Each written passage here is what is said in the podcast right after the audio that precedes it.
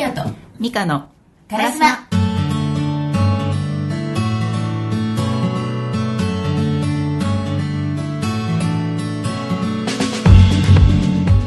このラジオを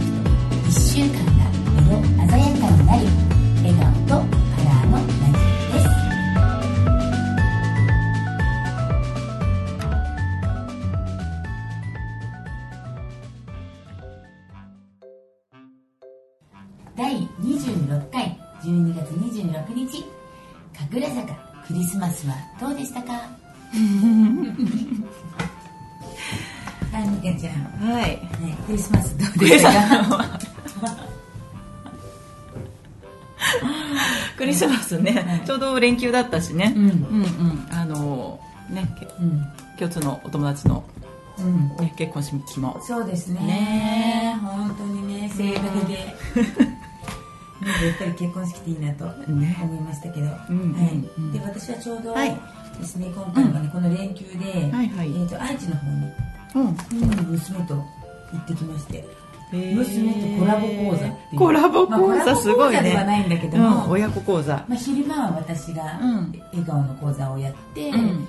えっと夕方のそのクリスマス会というか、うんうん。そこのではユーナが歌うっていう。うん。でそこでねユーナの曲の中で、んえーこう私がちょこっと司会しながら手拍子したりとかね、ううんっていうのを今回初めて。うんコラボ、うん。ゆなちゃんだったらいいもんね。ありがとうございます、クリスマスにも。そう。で今回のね、うん。ちょっとご年配の方うんうん。のその施設というか、うん。に行ってやったんですよ、ううん。ちょっと新しい。そう来年からねちょっと取り組んでいこうかなと思っている。うん。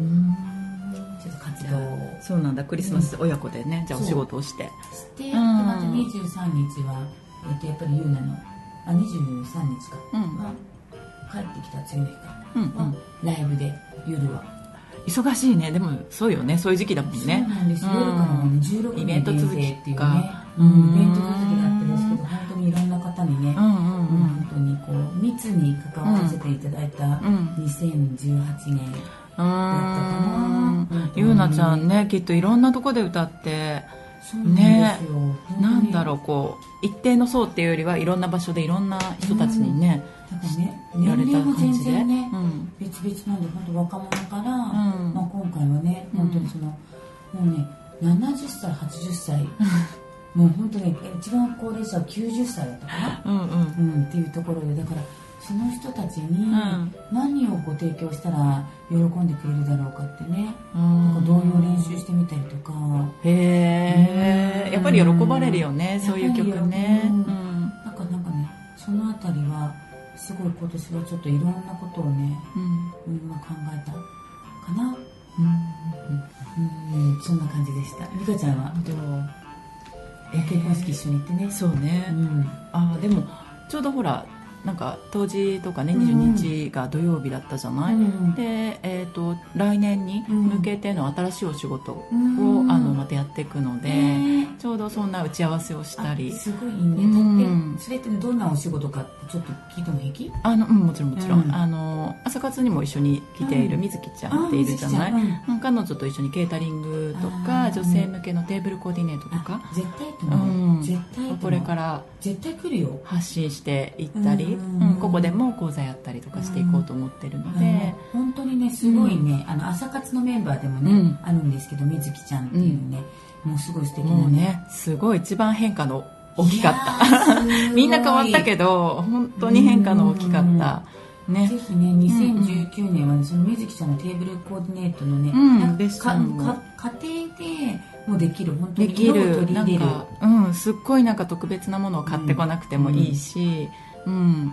そのアイデアとかセンスとか、うん。配色だったりそうだけどがもう満載、さあ本当に私も受けたいな。やっぱりねうん、なんかその、まあ、食事の作るものもすごく大事だけど、その目で見て楽しむとか。やっぱりテンションが上がるるしなんかね普段私だともう大皿にボーンとかって持っちゃったりするんだけど、それをこうね綺麗にうん。するだけで。ね、ぜひともね、うん。えー、と体験というかねうんほんすごくねすごく素敵なテーブルコーディネーターなので、うん。来ていただきたい。ちょっとまだ1月はね日程がちょっとあれなんですけど、うん。2月以降はねね。うん。第4週？そうね。うん第4週テーブルコーディネート自体は第4週に見れるかな、午後にうん講座ではないけどはい、ね、あの、うん。神楽坂でお茶会っていう形で、オープンサロンでね。オープンサロンでやるので、はいえっ、と2月の2月以降は。また1月は日程ご連絡しますけど、2月以降は第4週のね午後空いてる方はぜひぜひ。ね、うん。来て体験あ体験というかはい。体感して、そうね、うん。であのかよちゃんの楽しいお話も、ね。はい。いろんな気づきを 得られる。ちょっとねそ素晴らしいだよね、うん。うん。2019年はもう日程を決めてねやっていこうってちょっと決めてばっかりなので、うん。ぜひとも皆さんも参加していただきたいなと思います、でもちょっと話は戻るんだけど、うん。今のもあの水木ちゃんと親子で、うん。やっぱりあの関わるので、うん。うん。かよちゃんちと同じように、あうん、ーやっぱり親子ねあーいいよお嬢さんだと違うねって、うん。またねこのね、ん。本当ね親子っていう今話になったんですけど、うん。またね娘さんもその私の朝活に ね来てくれてて、朝ね起きてちゃんと来てね。朝起きて萌えがね。いやでもなかなかね本当にその親子でそしかも朝7時半に神楽坂に来るっていうねしかも埼玉からね。うね偉いよえねーだってその世代、まあ、20代ちょっとなんだけど、親と一緒に出かけたいなんてない、ね思い出せないもん。そう。でねやっぱりね何がね本当に美香ちゃんのとこの朝活やっててよかったかって、うん。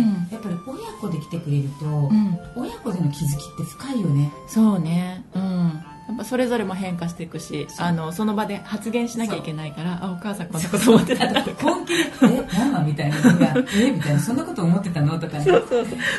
なんかね勘違いしてることもねそうそうそう。そこでこう解決したりとかね。そうそうそう親の前で涙を流すとか、そうね。親も涙を流す。そう子供の前で涙を流すとかってなかなかないなと思ないよね。しかも意外とこう些細なことというかうん。ね。でもあるしね。だからね、うんこそだからこそかもしれないね。やっぱりこう向き合いたくないところを親子で向き合うからこそ、うんなんだろうすごい2人のうん。このステージアップというか、んがなんか目まぐるしいよ目まぐるしいよね。そうだね。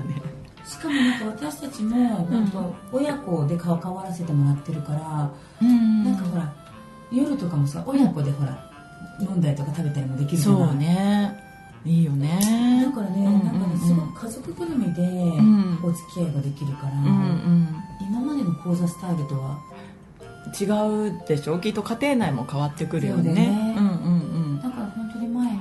埼玉だったりとか高崎でこういう講座やりたいんですとかってね、うんあそうだね言ってたね。ね、うんお話いただくと、うん。やっぱり一番近いね人うんと何かできるっていうのは私はうん。いいなって、うんうん。なんか憧れでもある親子なので。そうねうんいいよね。これからますます楽しみだしねそうです二人もね。うん。ぜひねこれ聞いてくださってるリスナーさんたちも、私もね例えば親子関係で、うんうんなんかすごく悩んでるんだよねとかってうんうんいう方も、うんうん。ぜひ来てもらいたい。ねオープンサロンに一緒に来てもねうんオープン全然サロンにね、来てもらいたい。もともと水木ちゃんもね、そうだ悩んでた。ねそうそう悩んでてね。親子関係というか、まあ、どうやってねお嬢さんと関わっていくかとかね。う。ん。だからやっぱりその悩みながらも、うんやっぱまず初めはどんな形でもいいから関わっていく、うん。そうね、うん。こう距離を置いちゃうよりは近い方が。ううん。んまあ、そこに第三者がいると二人っきりで関わるってなかなか難しいので、視点が変わ変わらないからね。うん第三者の方もいて関わるっていうのはもしかしたら新しい、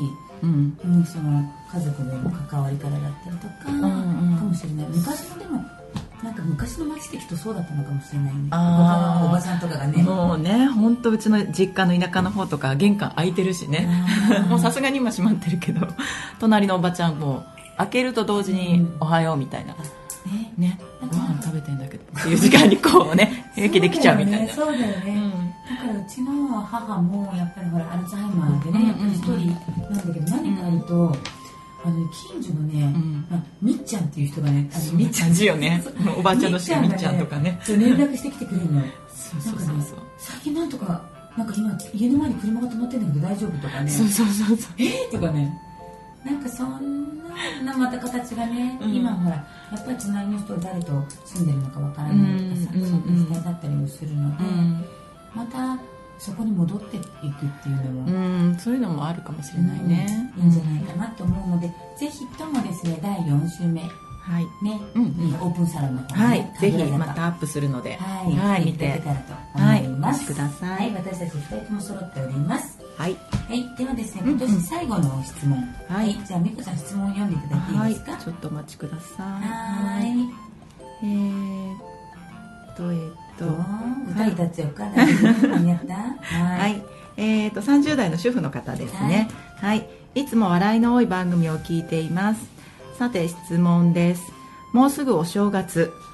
笑う角には福来たると言いますがなぜ笑うとその家には福が来るのでしょうか？5歳の娘に聞かれてちゃんと答えられなかったのでぜひよろしくお願いします。はい。はい、ね、本当笑う角には服着たるって。うーん、皆さん笑顔を見てるとどんな気持ちになりますか？笑顔を見てると、うん。えーこっちも笑顔になる。そう、それだけ。えそれだけ？ねまあ、簡単に言えばね。うん。そう。なる。ほどね。そうそうそう。笑顔を見てたら自分も幸せになるから、服が来るだよ。来るだよ。来るの。だってやっぱり自分がね、うん。やっぱり笑ってる人の周りには、うん人も集まるし、集まるよね。やっぱムスッとしてるとかなんかこう近寄りがたいね感じだとうん、やっぱりちょっとしたことも話しかけられないしまずちょっとこう離れようと思うでしょ、私ね最近ね、あ私のその船橋の経営者の方で、うんうん。えっ、とね日本都市の大原さんってね大原敏弘さんっていう方がね日本都市？のマハラジャのオーナーさんなんだけど、今度本を出されてあと1月15日にもね、実は千葉でね講演会をされるんだけどその方にねちょっとお話をちょっと聞いてきたんだよね、うん。でそんな中の、ねまあ、雑談の中で、うん最近成田山で、うんうん。えっとね断食、されたの？うんされたんだって、断食。そう、ん。でねそれも断食も例えばよくさ途中でヨガやったりとかさそういうファスティングがあるけど、うん。本当にうん。何にもすることもない。だからこうノートを書いたりもない、うん。本も仏教の本だけがなんか置いてある本しか読んじゃいけなくて、へえ。でなんかね本当になんか飲むのも、うん。夜間とうん。急須、うん。あ夜間とか茶碗かだけ渡されて、うん。その水だけなんだって。へえ。でそれを一日何？三日間三日間やんの？でだからやることって言って本当にうん。ないっていうかね、うん。だから本当に池の鯉をこうやってずっと見てたりとかね。なんかね。すごいね。ってねことをやってらっしゃったっていう話いただいたんだけど、うんうん。でもね全て何かすることって、うん。自分のためにってことが、うん。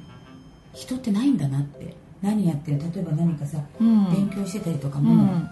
例えばさ自分のためにと思ってるけどうん。例えば美香さんとかだったらさ、うんうん。どう仕事にね伝えていくかとかさ、うん。それは多いよね。うん。多いでしょ、うん多い多い。で全てほとんどもう100%あんまり自分のためだけのことってうーん。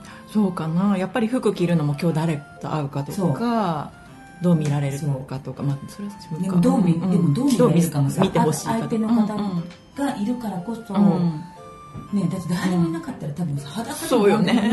多分さ多分ねすっごいどんどん太ってってもなるなる。きっとねね。食べたいだけ食べて。食べても、うん。だで別にさ太ってるとかもいろいろ私が基準だから、うん。何もないんだよね。そっか。そう。だからね、うん。そんな話してて悩みもうん。全てねそうやっぱり自分だけ世の中に自分だけだと悩みなんてなくない？そうだよねそれ孤独で寂しいとかっていうんじゃなければ孤独で寂しいじゃん感じないんだよ。感じないんだ。そっかもともといないから。不思議だねその感覚ね。でしょ、うん。だからなんか人がいるからこそ悩みもあるし、うん。やっぱり人がいるからこそ楽しみもあるしね、うーん。なのかなってこの前だって本当悩み自分だけの悩みって何？なんだろう結局相手と関わってるから発生するんだよね。自分だけの悩みってさうん。斉藤さんなんか自分だけの悩みってあります？自分だけ。ないないね。体調が悪いとかそんなことになっちゃうのかな結局、うんねえ。ね自分だけの悩みってあんまりさないよね。ない。うん。そうこの前ないってことに私は達したわけ。なくない？みたいな。自分だけの悩み例えば太ってきちゃったとかさ、うん。なんとか髪型とかさ、うん。仕事とかもさ、うん。別に自分だけだとお金がなくたって別にさ、うん。いいかもしれないしとかね。そうね。ね、うん。子供もいなければ何にもなければさ、うん。悩み？そうよね。なんかこうな何かがなくなるたびにそれに関する悩みがなくなってくんだもんね。ないでしょ、うん。そうなんってことは、うん。逆に楽しみとか喜びも、自分だけじゃなくてうん。相手の人もあっての楽しみじゃん、うん。ね、それこそ子育てね悩みも多いけど。そう。喜びもうん。何倍もね。だから私本当にね笑う角には服着たるって、うん。やっぱり目の前の人が楽しそうだったりとか、うん。なんていうのかな。本当になんかねそこに尽きたりするのかなって。だから目の前の人が笑っててさえくれれば別にどんな状態でもさ なんか幸せだったりするじゃん。そうよね。意外とこうあれなんかいろいろこう思ってたことってそんなに大したことないかなみたいなね。とか。うん。ね例えばそれがちょっとさむすむすじゃないけど、ん。向かない顔してたりとかするとさ、うん。私なんかしちゃったとかさ、不安になってきちゃったりとか、あるじゃん、うん。そうすると多分自分の不安さえも相手に伝わったりとかね、うんそうすると相手は全然そう。は思ってないのに急に相手も私のこと嫌いとかさうん不安になってきちゃったりとか、うんみたいな今度さ、うん。負の連鎖とかね、うん。なんか笑ってればさ、うん。服が来るんだよ。そうなんだ。でっていうか、うん。まあそうだよね、ううん。んなんかあの人の周りあんまりなんかこうないかもその辛いことあの人の近くにいてもっていうのも相手も思うもんね。思うんうん。なんか言ったら幸せになれそう私みたいな近くにね。それこそだからうん笑う角には服着たる、うん自分があははって笑っててうんば、周りの人さなんかこんな自分のことしたら来ないじゃん。うん。来れないよね。来れないよ、なんかさバカらしくなっちゃうでしょそうそうそうそう。むすっとした神様はきっとねね。なんかずっとムスッとしてるのにずっと目の前でしたけど、ああああって言われてさバカらしくなってるちょっと違うわって言って去っていくかあもしれないれみたいな、ね、かもしんないので、うんなんかそれこそ本当超シンプルにね、うんうんうん服が来るっていうか、服になっちゃうっていうか。あ自分が。そう。うん、いいかもね。うん。うん。と思ってます、うん。じゃあ来年はまずは自分が服の神になる。自分が服の神神に。なる、うん。そう。なんか私本当に今その同居を始めて、うん。本当ねニコニコをねしなきゃいけないとかではなくて、うん。本当ニコニコしてるとねうん。あんまりないんだよね心の揺れが、うんあそっか、うん。想像ちょっとつけなつかないけどね今のそのご家庭の中の感じ。うん。たまだから自分がそれでさ、相手にさ、ん。なんかこっちが笑ってるのに笑えよみたいなさうん。例えばね気持ちがね。思っちゃうと落ちるの、ああ無理してんだもんね自分が。そうそうそう。う、ん。相手にも強要をこうしてる。で、おはようございますとか言って別になくても、うん終わりみたいな。あそうよね。もう自分がそれで完結してるから相手のことを求めなければはい終わりみたいな。そう。うん。みたいな感じ。ですかね、うん。いいですね。はい、なのでね、そう。うん。じゃあ5歳の子にお子様にぜひですね、うん。えーでまあ、自分がとにかく楽しかったら笑ってなね、うん。自分のために笑いなさい。と、うん。うん、と伝えてあげて。で自分があははって笑ってると多分ね楽しい人生になっていくと思そうよね。この子の周りには。うんうんうん。う、うん、子供なんて特にそうだもんね。子供なんて特にだよ。うん。子供なんてって言ったらあれかもしれないけど本当に楽しくて不安でしょうがないですよ。ね。え本当なんでこんな笑ってんのっていうぐらいね。ずっと笑ってるもんね。全てにおいて興味があってさ、ね。ね。ね服とかさ、ね、おもちゃ前ねかあのおもちゃ舐めればさでさ。うんね鼻くそ食べる食べればさ。あれも実験でしょ全てがそうそうそう。ねえ。でそれをこっちがさ楽しんであげればいいんだよね。ね。あ鼻くそな美味しいみたいなね。うそうでもほらねほこりだから、うん。それはあんまり食べない方がいいわよとかさ。でねうん。えねえだけど来てないとか言うとさ、ね。なんか悪いことしてるそうだ感じがね。あ怒られる。また怒られる。これやると。ってね。そう。うん。ね、だからこういかにこう楽しみを覚えさせてあげるかっていうか。うん。うんだからいつもあなたが笑ってたらあなたの周りも楽しくなるよって。うん。っていうのをなんかぜひ実感させて、うん。ね、この年末年始ね、うん。普段一緒にいる時間が少ないからこそね、うん、どんなことでもねそれこそどんな逆境でもその子が笑ってられたら、最強だね。やばい最強だよ、うんね。乗り越えられるよね。乗り越えられるよ、うん。っていうかそういう子であれば、うん。自分自身もさ不安が減るじゃん、そうね、うん。うん。笑うと確かに不安は減る。でしょ、うん。ね、子供が笑っててくれれば、うん。不安じゃないじゃん親うんは、うん。ね、それこそ最高の親孝行だよねその子。うんそうだね。うん。ぜひねなんか自分が楽に生きるためにも笑顔の子供を作っていただければそうだね。ねえだってなんかねいつも苦しそうになんかね悩んでたらなんねか自分のこと以上にさうん苦しいじゃんさ苦しいよね。自分で変われないからね。そう自分で変われないから、うん何かできないしね。ね、だからなんかやっぱり笑ってる子育てを子供を育てる、うん。ね、笑ってていてほしいなっていうのがやっぱりね、多分わ私たち親の願いというか、うん。うん。なので、うん。服着ちゃうよって、うん、いいんじゃないでしょうか。うん。はい。はい。ねぜひね。じゃあそんな時どうですか？年末色。色。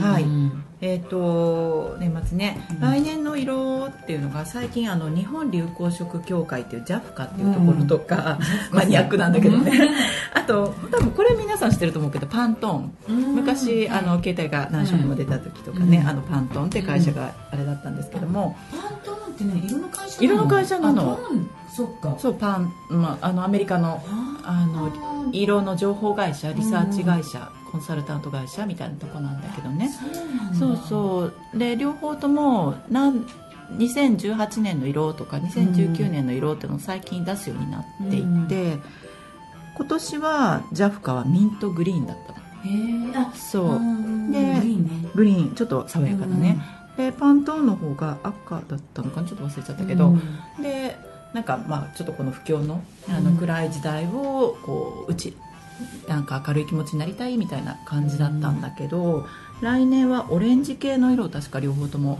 そうんちょっと可愛い感じの可愛い感じので、うん。出しているので多分こういろんな情報からその人たちが世相を表す色みたいな感じで出してるんですよね。だからそういうイメージをしている。うん。オレンジね。うん。オレンジっていうのはどんな感じ？だオレンジはコミュニケーションとかうん。楽しさとかあと、まあ、あの楽観的にうん。する時なんかはすごくこう見るといい色なんだけど、うね。ん、だからこう内にこもるよりはやっぱり外に気持ちが向くような色、うん。まあそうだねなんかオレンジとか着てるとまた外にも出たくなるしね。ね、そうだよね。そういう気分の時ってやっぱりオレンジとかね手に取りたくなるしね、でうん。ちょうどねうん今日12月26日なんですけど、うん。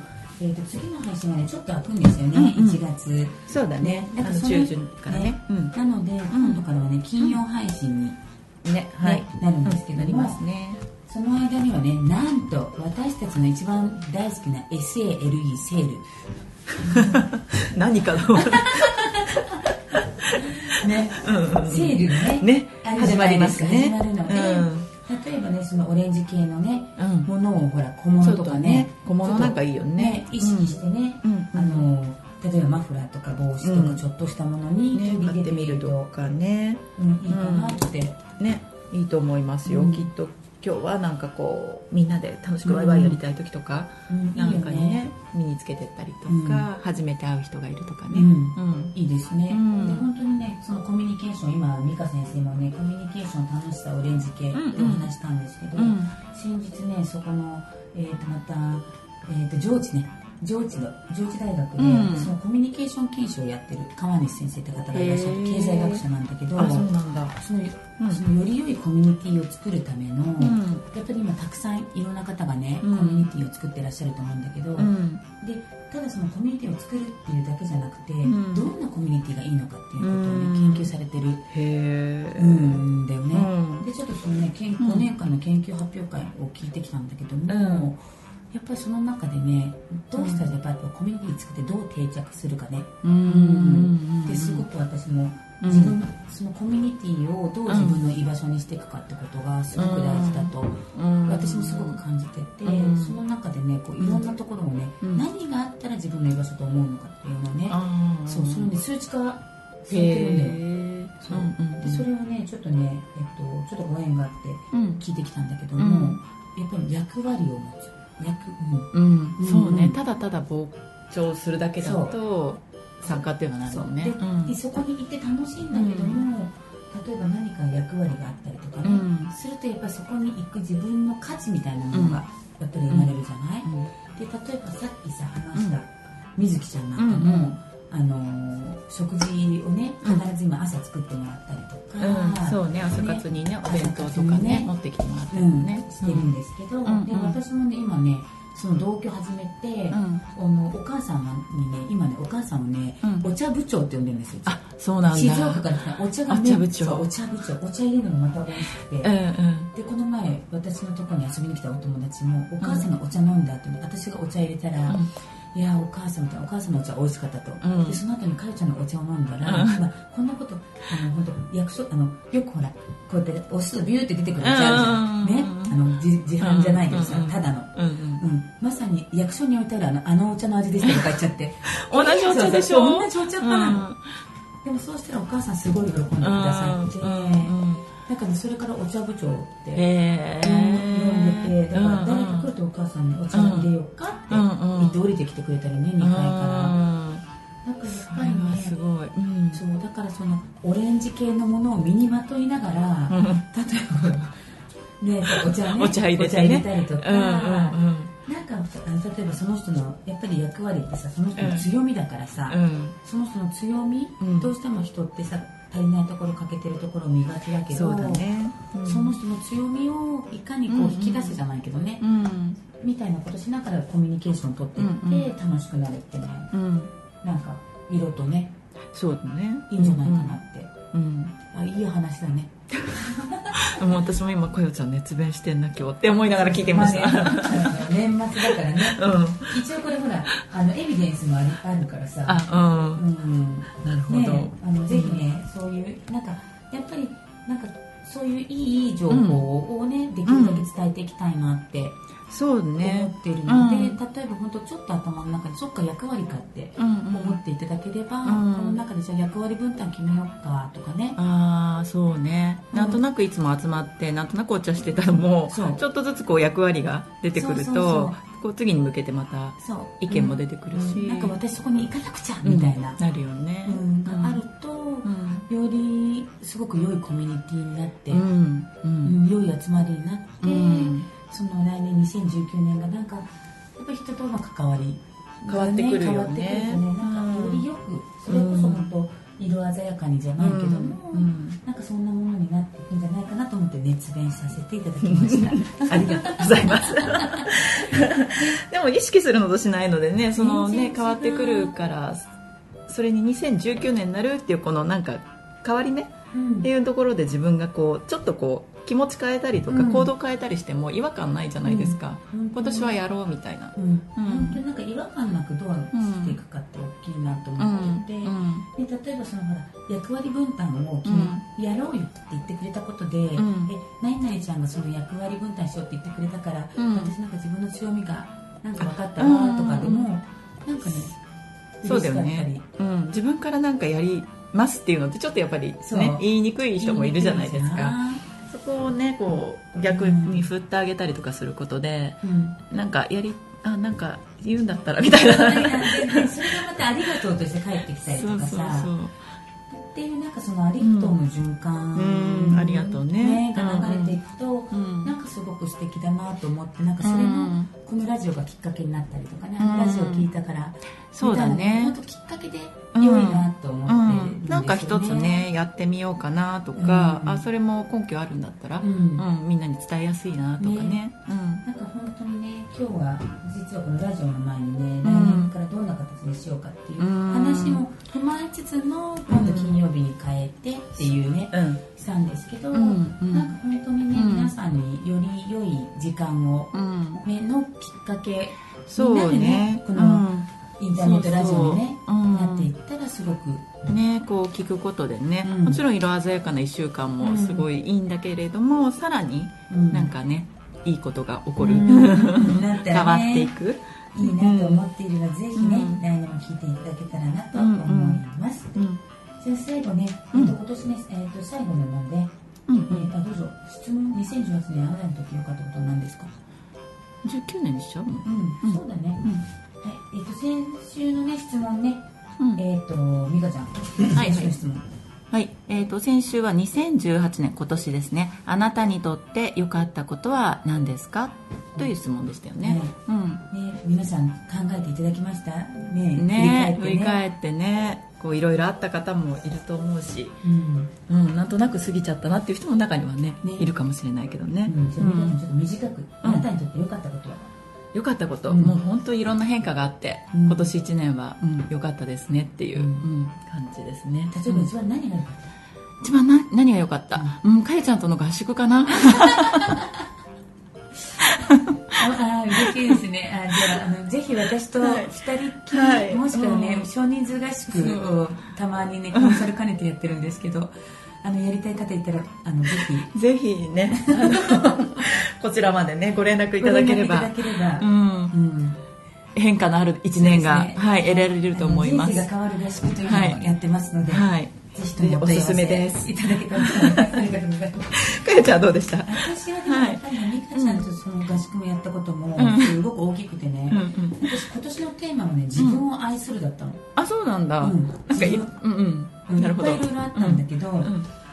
でねそう。自分を愛するうん。こと、うん。で愛されることをこうねうんとなんていうのか照れないというかさあ受け入れることみたいな、あねえ受け入れるのね。ね。すぐさって逃げるからね。ささって人にはすごい褒めるのにね。もうすでにそう今そうそうそうそう。そうだったんだけどなんかそれって少しずうん。つちょっと自分できて、あそう自分受け入れられる。うん受け入れられるし、なんかうん。自分がこうしたいっていうことをね、うん。うんずっとできるだけこうつ伝える。あんまり蓋しないで伝える、うんうんうんうん自分はこう思ってるんだけどとか、うんあと嫌なことは嫌ってるとか、うんっていうのがかなりできた1年じゃないかな、そうなんだね。うん。うん。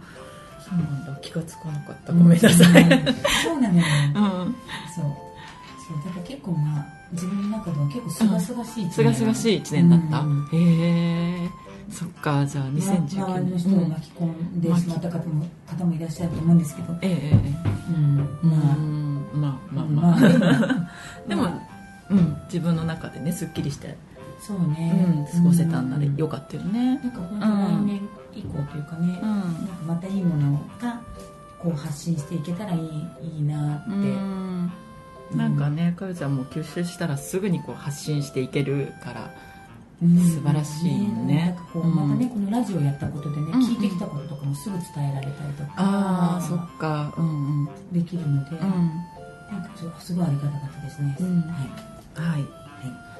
じゃあですね、うん。えーっとじゃあ今年最後の質問じゃないんですけど、ん来年の抱負で私たちが来年どんなことをうん。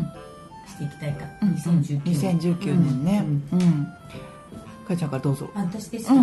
えーっとね、私はですね2019年、まあ、はですね本当に超シンプルに当たり前のことをうん。当たり前に笑顔でやっていこう。とあー笑顔で。うんうーんあとね今年はね多分ちょっと今までとはさっきエビデンスっていうねエビデンスってその,、うん。その科学的根拠みたいなものなんだけど、うん。なんかね多分なんかたそういうとことちょっと今いろいろ組む組むとかいう話も学術的そうそういたなものとかだいて。いて、うん。なんかより生活に密着して、うん。本当にいいんだよねみたいな、うんうんうんそれはなぜならば、うん。うん、まあ、女性でも男性でもそれがないとなんとなく嫌っていう人もいるからどんな人にでも受け入れられるってなるとやっぱり根拠あった方が。やっぱり根拠があると何かっていうとね、本当ね私今年1年考えたのが、うん。本当ね笑顔になるには不安をなくすことだと思ってて、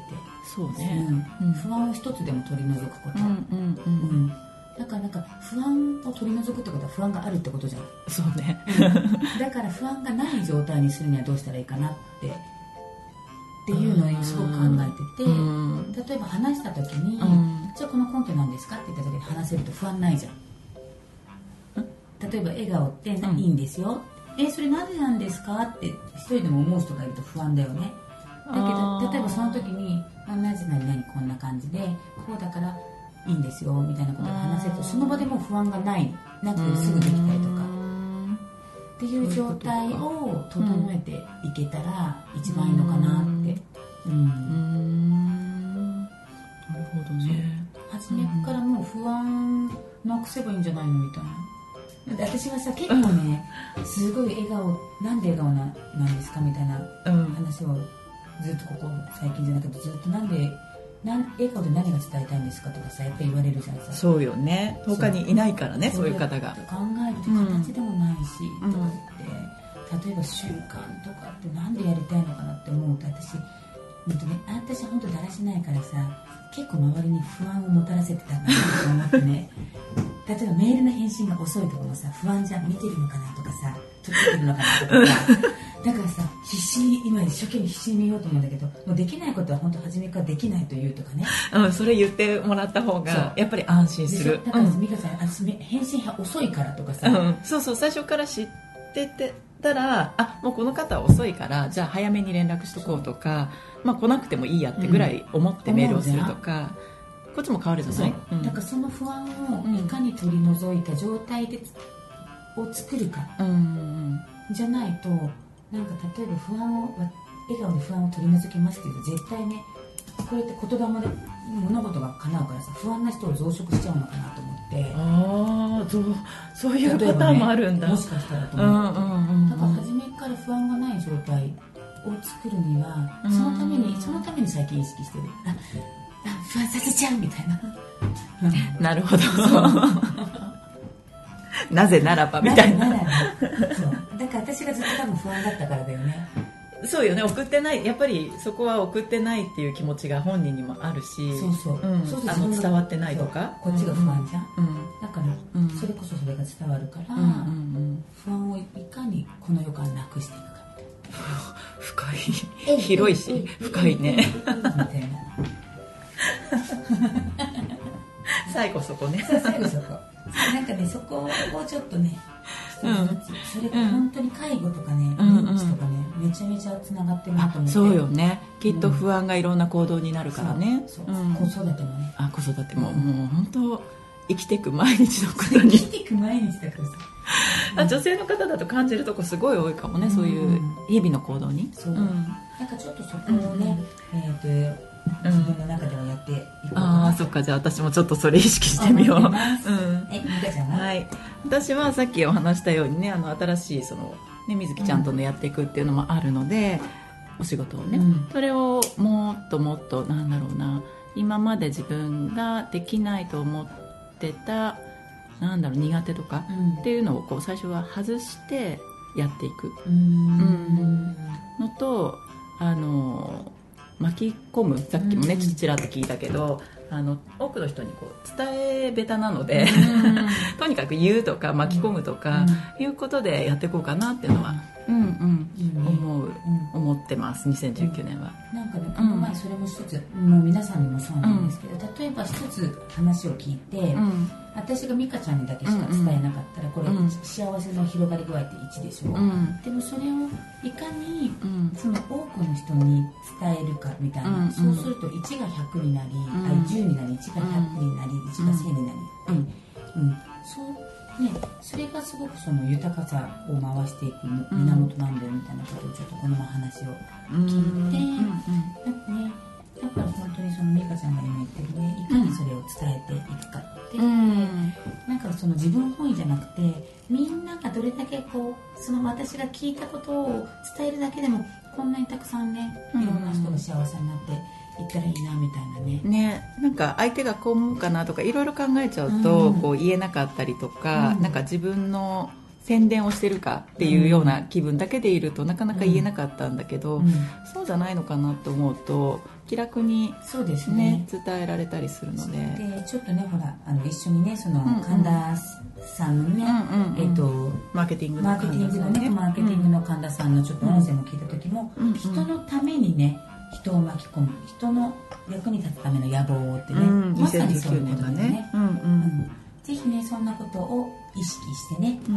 えー2019年どんな1年にしようかなっていうことを考えていただける年末年始にしていただきたいなと思います。はい。ね、うん。どうでしょうね。ね。はい、いい一年にそうですね。るね2019年どんな1年にうん。したいですか？ね、はい。皆さんそのためには、えー、とどんなことを意識しどんな行動をお正月にねやっぱり1年の計は元旦にありですからね、そうね、ううん。んやっぱりそれまでに考えておいてとかね発表してもいいし、はい、うん。ね、そんなね、年末年始にしていただきたいと思います。はい。はい。では1年最後のねこの、はい。最後のセリフは美香ちゃんに言ってもらおうかな。ああいいんですか？うん。私が。ぜひ。はい。かよと。ミカの。カラスマ。このラジオを聞くと1週間が色鮮やかになる。笑顔とカラーのラジオです。今年1年ありがとうございました